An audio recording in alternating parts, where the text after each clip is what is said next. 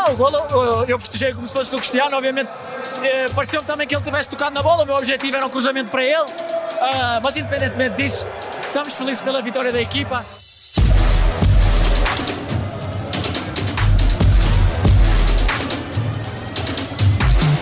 Olá a todos e bem-vindos ao A Culpa é do Árbitro, o podcast semanal da Tribuna Expresso, esta semana dedicado em exclusivo ao Mundial de Futebol.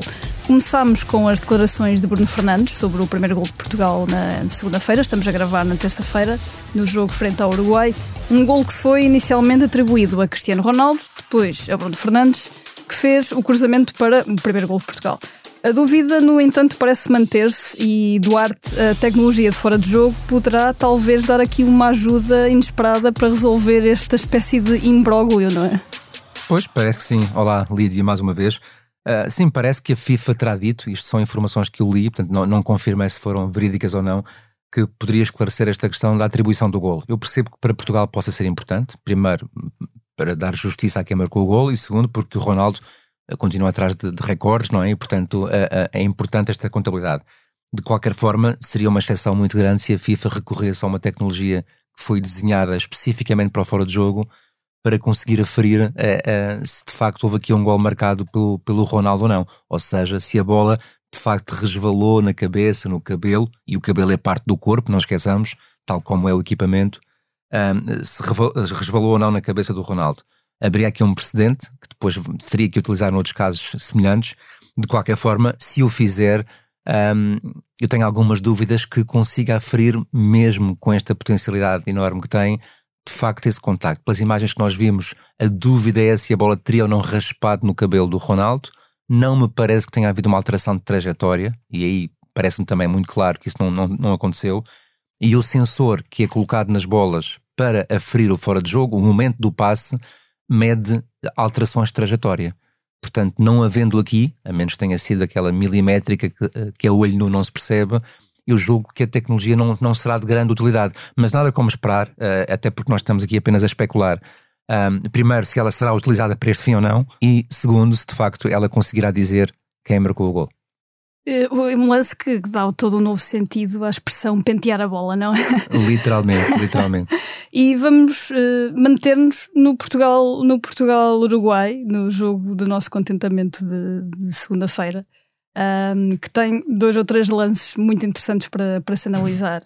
Um, e um, deles, precisamente, o gol de Portugal, o primeiro gol de Portugal, porque ainda se fica na dúvida se, da posição do Cristiano Ronaldo e hum, se o Ronaldo estivesse fora de jogo, uh, em posição de fora de jogo, tocasse ou não na bola, tocando ou não na bola, tem influência na, na jogada, não é? Certo, e esta é a questão aqui relevante. Portanto, para efeitos de fora de jogo, mesmo que uh, se Ronaldo por acaso estivesse em posição irregular, e foi muito claro que não estava, mas se estivesse em posição irregular, ele seria sempre penalizado por fora de jogo, mesmo que claramente não tivesse tocado na bola. E porquê? Porque toda a sua movimentação em direção à área, em direção à baliza, em direção ao guarda-rede adversário, que arrastou um defesa, digamos assim, e que perturba a ação do guarda-redes, é considerada pela lei como interferindo nos adversários. Portanto, se ele estivesse fora de jogo, seria irrelevante tocar no, ou não tocar na bola, porque o fora de jogo seria sempre assinalado. Valeu-nos que ele de facto partiu de trás, penso que de Oliveira, que estava a legitimar a sua posição. O, vamos continuar para o outro lance que também depois acaba, acaba por dar golo para Portugal. Este um pouquinho mais uh, grave, talvez, vamos colocar assim. Uh, o lance que dá a grande penalidade a Portugal, que dá depois o 2 era Portugal.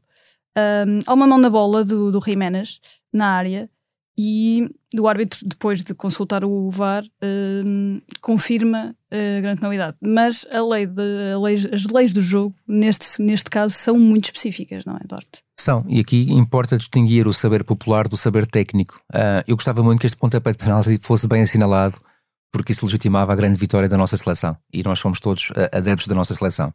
Mas o nosso trabalho é fazer análise técnica, mais do que dar uma mera opinião. E neste tipo de lances, eu já vou tentar partir o lance e desmontá-lo para que as pessoas possam percebê-lo. A FIFA é muitíssimo clara, inclusive uh, uh, enviando vários vídeos e mostrando várias situações muitíssimo parecidas a esta para que os árbitros nunca punam. E o que é que nunca é punível? Quando um jogador aborda uma bola, por exemplo, em carrinho, para tentar cortar a bola ou, ou dar o corpo ao, ao, lance, digamos assim, a um remate, a um cruzamento, e desequilibra-se para trás, a tendência humana, a tendência normal, é levar o braço na vertical em direção ao solo. Para amparar a queda, não? É? Isso exatamente. Isso é para amparar a queda, para apoiar e não para infringir. Quando uma bola bate num braço que está em queda, em direção ao solo, na vertical, isto é importante, na vertical, uh, e, e, vai para cair, seja o, esteja o braço já em apoio ou em movimento para o solo, nunca é de punir. Porquê? Porque o jogador não quis interceptar a trajetória da bola, o jogador quis não magoar-se numa reação que todos nós temos, aliás, quando caímos na rua ou em qualquer espaço em que colocamos a mão à frente para evitar danos maiores. Portanto, estas situações estão muito bem calibradas, não é o Duarte Gomes que o diz, é a FIFA, é o International Board e, portanto, o lance é mal avaliado. Uh, o vídeo-árbitro, uh, penso eu, fruto de alguma inexperiência a este nível, é um vídeo-árbitro do Qatar, uh, tem a tecnologia só este ano, depois de dois ou três anos de experiência, ainda não estarão muito formatados com estas variáveis da uhum, tecnologia uhum, e com estas questões, enfim, eventualmente com esta recomendação da FIFA, e tomou uma decisão que eu acho que terá persuadido um árbitro iraniano que é muito competente, que é muito categorizado, mas que naquele momento, já fruto do seu cansaço, terá acreditado na palavra de três ou quatro pessoas que estão em sala e que estão sido muito mais convincentes do que ele. Mas para que fique muito claro, a análise técnica deste lance, segundo a FIFA, é inequívoca não há motivo para pontapé de penalti. Tu achas que este lance, de alguma forma, tem havido algumas críticas à arbitragem neste, neste Mundial, um, mostra precisamente aquilo que, que falaste, que tem-se notado alguma inexperiência, principalmente na sala, na sala do VAR, não? Sim, tem-se notado. Uh, repare que este lance até, eu, eu, consigo compreender, como te dizia, comecei esta, esta intervenção a falar no saber popular. E esse é um saber uh, que funciona muitas vezes muito bem, mas é muito emotivo. Porque uma, quem vê uma mão destas, que é tão evidente, que é tão clara e que até para a trajetória da bola, tem uma tendência humana a dizer é faltosa. Depois temos que ter conhecimento técnico e perceber que não é, mesmo que não concordemos. Agora, uh, de facto, nesta análise do arte do Qatar, eu acho que há aqui alguma inexperiência competitiva. Muitos dos árbitros que estão no Mundial uh, estão uh, através de um, são nomeados por um sistema de cotas que faz, enfim, algum sentido e que é uma distribuição equitativa dos árbitros pelas respectivas confederações. São seis confederações e a Europa só enviou 11. Todos os outros 25 são da não Europa. E nós sabemos que é na Europa e também na América do Sul que estão os campeonatos a competição, a competição mais, mais, mais a doer, que lhes dá muita, muita, muita experiência. Ora, quando há árbitros que têm campeonatos locais, como na Zâmbia, como na Nova Zelândia, como nas Honduras, como na China, como no Japão e, e em uma série de sítios no Ruanda, e temos todos representantes árbitros destes países no Mundial, um dos seus campeonatos, alguns até são amadores, de repente encontram-se numa montra como esta, com tanta pressão, com futebol de altíssima velocidade, de grande nível, e acabam por sucumbir à pressão. Não é uma questão de incompetência, é uma questão de inexperiência competitiva. E acho que muitas vezes isso tem feito a diferença nos erros, e em alguns erros, nós temos visto boas arbitragens que têm acontecido neste Mundial. Vamos continuar no Portugal-Uruguai, agora não num caso em específico, mas, mas em algo que assistimos no, principalmente no início do jogo, penso eu. Um, também imagino que o início do jogo seja, seja a melhor altura para, para utilizar estes estrata, estratagemas, digamos assim, em que se notou uma, uma espécie de intimidação da equipe uruguaia nos jogadores portugueses, com algumas entradas muito, muito fortes. Um, um árbitro aqui tem de ser forte, tem de tomar conta do jogo, não é, não é Eduardo? Tem, e tem que estar preparado para isto. Tem que estudar as equipas, tem que eh, saber o que é que pode encontrar, e é muito clássico o estilo de jogo sul-americano, mesmo entre eles. Um, quando, quando está em causa alguma coisa importante, como estava ontem para o Uruguai, como é óbvio, uma competição destas. E portanto, ontem tu dirias que tu disseste que foi uma espécie de intimidação, eu acho que foi mesmo uma intimidação física, obviamente com muita moderação, porque eles sabem que a este nível a penalização é pesada, uh, nos cartões amarelos e nos cartões vermelhos e pode significar jogos de ausência no futuro e, portanto, não arriscaram muito, mas têm 5, 6, 7 momentos, até de faltas duplas, uma atrás da outra. Eu recordo-me do lance em que o João Félix é literalmente pegado ao colo pelos Ginés, que até é um colega de equipa, mas pronto, não foi muito meio para ele. E, portanto, houve várias entradas duras. Uh, e a estratégia é muito simples por parte da arbitragem. É como tu disseste, tomar conta do jogo desde o início. É detectar a primeira infração, e aqui o arte iraniano teve muitíssimo bem. A primeira acontece logo nos minutos iniciais sobre o Ruben Dias e ele dá logo cartão amarelo. E portanto uhum. aí passa uma mensagem de como quem diz não vamos tolerar o jogo, este tipo de jogo. Mas a verdade é que depois tentou ter uma arbitragem um pouco mais diplomática, atuando apenas quando o caso era muito evidente, e houve ali dois, três momentos em que se justificava cartão amarelo, porque de facto Ontem os uruguaios quiseram uh, ganhar pela força e não pela técnica. Mas pronto, acabou por correr bem, ninguém se lesionou. o jogo não foi estragado. O jogo não foi estragado, não, não estivemos num jogo com, com, com 10, 15 cartões amarelos e, portanto, mal ou menos. Mas, hum. mas percebeu-se a estratégia. Uh, terminamos este, este, longa, este longo período sobre o Portugal-Uruguai, também é o jogo que mais, que mais nos interessou esta semana, e partimos para o Brasil-Suíça. Há um lance na segunda parte já, ainda o, o, o placar estava em 0-0, e há um gol anulado ao Brasil por fora de jogo, não pelo marcador do gol, mas por alguém que participa indiretamente na jogada, neste caso o Richarlison. Sim, e aqui uh, uh, o que é, que é importante dizer neste caso, curiosamente já tinha acontecido também a meio da semana na Taça da Liga no jogo entre o Porto e o Mafra. O fora de jogo é sempre punido onde o jogador que está em fora de jogo toma parte ativa na jogada. E isso significa que muitas vezes não é punido onde ele estava no momento do fora de jogo. Neste caso, o Richarlison estaria mais ou menos a meio do meio campo em fora de jogo, isso parece-me evidente, aliás, as imagens, a animação 3D comprovou, a tecnologia não se engana neste aspecto, não esta tecnologia, eh, que o Richarlison estaria mais ou menos a meio do meio campo adversário em fora de jogo e depois faz todo um trajeto de alguns metros, 10, 15, 20 metros, não sei, até muito perto do seu próprio meio campo para tocar na bola. E foi aí que ele foi punido para espanto de alguns jogadores brasileiros. Mas isso está certo. Ou seja, a punição não é no local onde ele estava em fora de jogo inicialmente, é no local onde ele toca na bola ou interfere com os adversários. No caso do Porto que eu falava, o jogador até vai ao próprio meio campo, quase ao pé da sua área, tocar uma bola, mas partindo de posição de fora de jogo. E curiosamente o fora de jogo foi marcado aí, já no seu próprio meio campo, para espanto de muitas pessoas que não percebem como é que se marca um fora de jogo no próprio meio campo do jogador. Tem tudo a ver com isto e eu espero que tenha ficado clara esta indicação, que aliás já está na lei há alguns anos. E depois do Brasil-Suíça, eh, uma situação inusitada, eu pelo menos confesso que nunca tinha visto, que não é exatamente um lance de, arbitragem, mas, está, relacionado com as leis do jogo.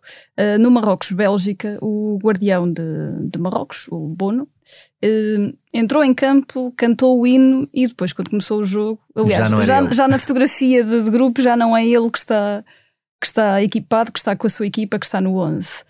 Um, Soube-se depois que, que o Bono se sentiu mal. Um, e a questão que aqui ficou muito, muitas dúvidas é se, no momento em que o Bono saiu, já conta como substituição ou não conta como substituição esta troca de guarda-redes? Sim, e é uma excelente questão, até para também ajudar a esclarecer quem nos está a ouvir. O guarda-redes sentiu-se mal durante o hino, isso pareceu-me depois evidente nas imagens, porque ele depois sai, segundo consta, um síndrome vertiginoso e, portanto, não estava em condições. Sempre que há uma alteração antes do jogo começar, nunca conta como substituição.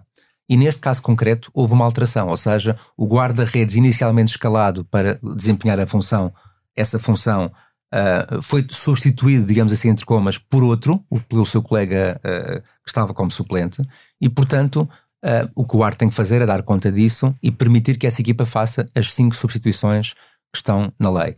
Mesmo que o árbitro não tivesse sido informado desta troca, e mesmo que ninguém lhe desse conhecimento como são obrigados a dar, nem havia cartões amarelos para quem quer que fosse, para quem saía ou para quem entrava. O árbitro apenas mencionava os factos no relatório e permitia à mesma que essa equipa pudesse fazer as tais substituições, que acabou por fazer. Portanto, correu tudo bem, foi tudo certo e neste caso um, não se estragou nada. Sim, e esperemos que o bônus esteja bem de saúde.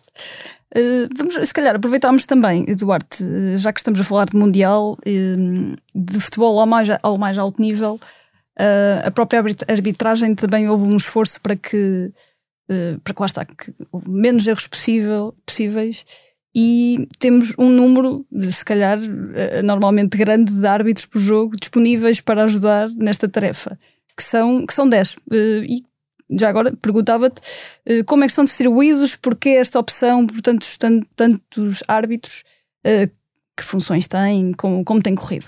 Muito bem. Eh, para quem não sabia, são mesmo 10, o que é algo espantoso. Falta um para 11 para uma equipa completa começar um jogo. Exatamente. Um, e, e, tem de facto uma, uma, uma intenção, quer dizer, é, é, dar quantidade para ter qualidade. Nem sempre é uma máxima que funciona, uh, mas neste caso, mais olhos são mais hipóteses de, de, de se ver melhor se tudo estiver muito bem distribuído e se não houver confusão na comunicação. Mas as tarefas estão bem distribuídas, estão cinco árbitros em campo para que as pessoas percebam. O árbitro principal, dois árbitros assistentes, um quarto árbitro, e ali ao pé do quarto árbitro está um árbitro assistente de reserva, que tem um papel uh, invisível durante todo o jogo, que pode ser relevante mais tarde, já explico como. Em sala estão quatro vídeo-árbitros, um vídeo-árbitro principal e três avares, que são assistentes e que também têm funções específicas. Portanto, já temos nove.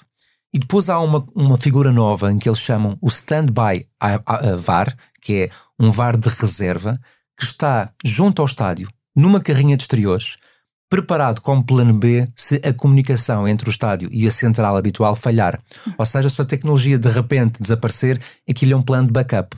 E o que é que acontece nesse backup? É acionada essa carrinha de exteriores com o VAR, o quarto árbitro passa para VAR e esse elemento que lá estava passa para AVAR, esse standby. Sendo que o tal assistente de reserva que estava ali quietinho passa para quarto árbitro. Portanto, está tudo bem planeado, está tudo bem pensado e bem montado e orientado para a decisão correta.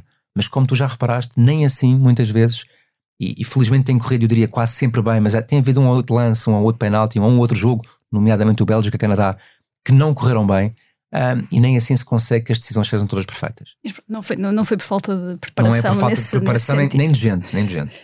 E depois de, dos lances e desta, também desta explicação sobre como, como está a funcionar a arbitragem no Mundial, está levantada a placa do tempo de compensação. Duarte, hum, já falámos aqui muitas vezes que os árbitros também são humanos e em grandes competições uh, têm sentimentos conflituantes porque estão em causa países, não é? E as suas próprias nações, e tu tens uma, uma experiência, uh, no, no, neste caso no Euro uh, 2012, em que sentiste isso, não é?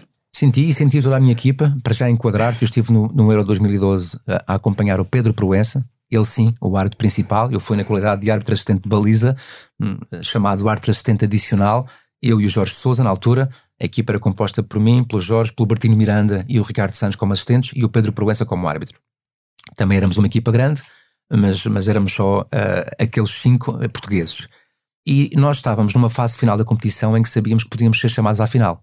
Já tínhamos tido o privilégio de estar na final da Champions League um mês antes. Achávamos que as hipóteses eram quase nulas, mas podia acontecer porque fomos ficando, uh, por força das decisões da, do Comitê de Arbitragem da UEFA, até às fases finais e até às meias finais. E tivemos a ver o jogo no hotel, que era o Portugal-Espanha, que era a meia final. Que claramente, se Portugal ganhasse, decidia nossa, o nosso arquivamento imediato, o nosso cancelamento, ou seja, viríamos logo para Lisboa. E eu posso garantir-te e garantir a quem nos está a ouvir que todos naquela sala, nós os cinco, estávamos claramente a torcer por Portugal. Um, esquecendo por momentos que se Portugal perdesse, como acabou por perder, poderíamos fazer a final como acabamos por fazer. E portanto, para que, para que se perceba também que uh, este sentimento nacional, que é uma coisa muito, eu diria, do nosso subconsciente, aparece quando menos esperamos, mesmo que isso tenha em causa um prejuízo pessoal. E portanto, não estava ali ninguém a torcer pela Espanha. Aliás, o jogo foi muito emotivo, foi a penaltis e só em penaltis e Portugal perde o jogo por 4-2 não estava ali ninguém a torcer para, para que aquilo corresse mal para os nossos lados, para podermos ter um, um objetivo pessoal de sonho, que era estar numa final do Campeonato do Mundo.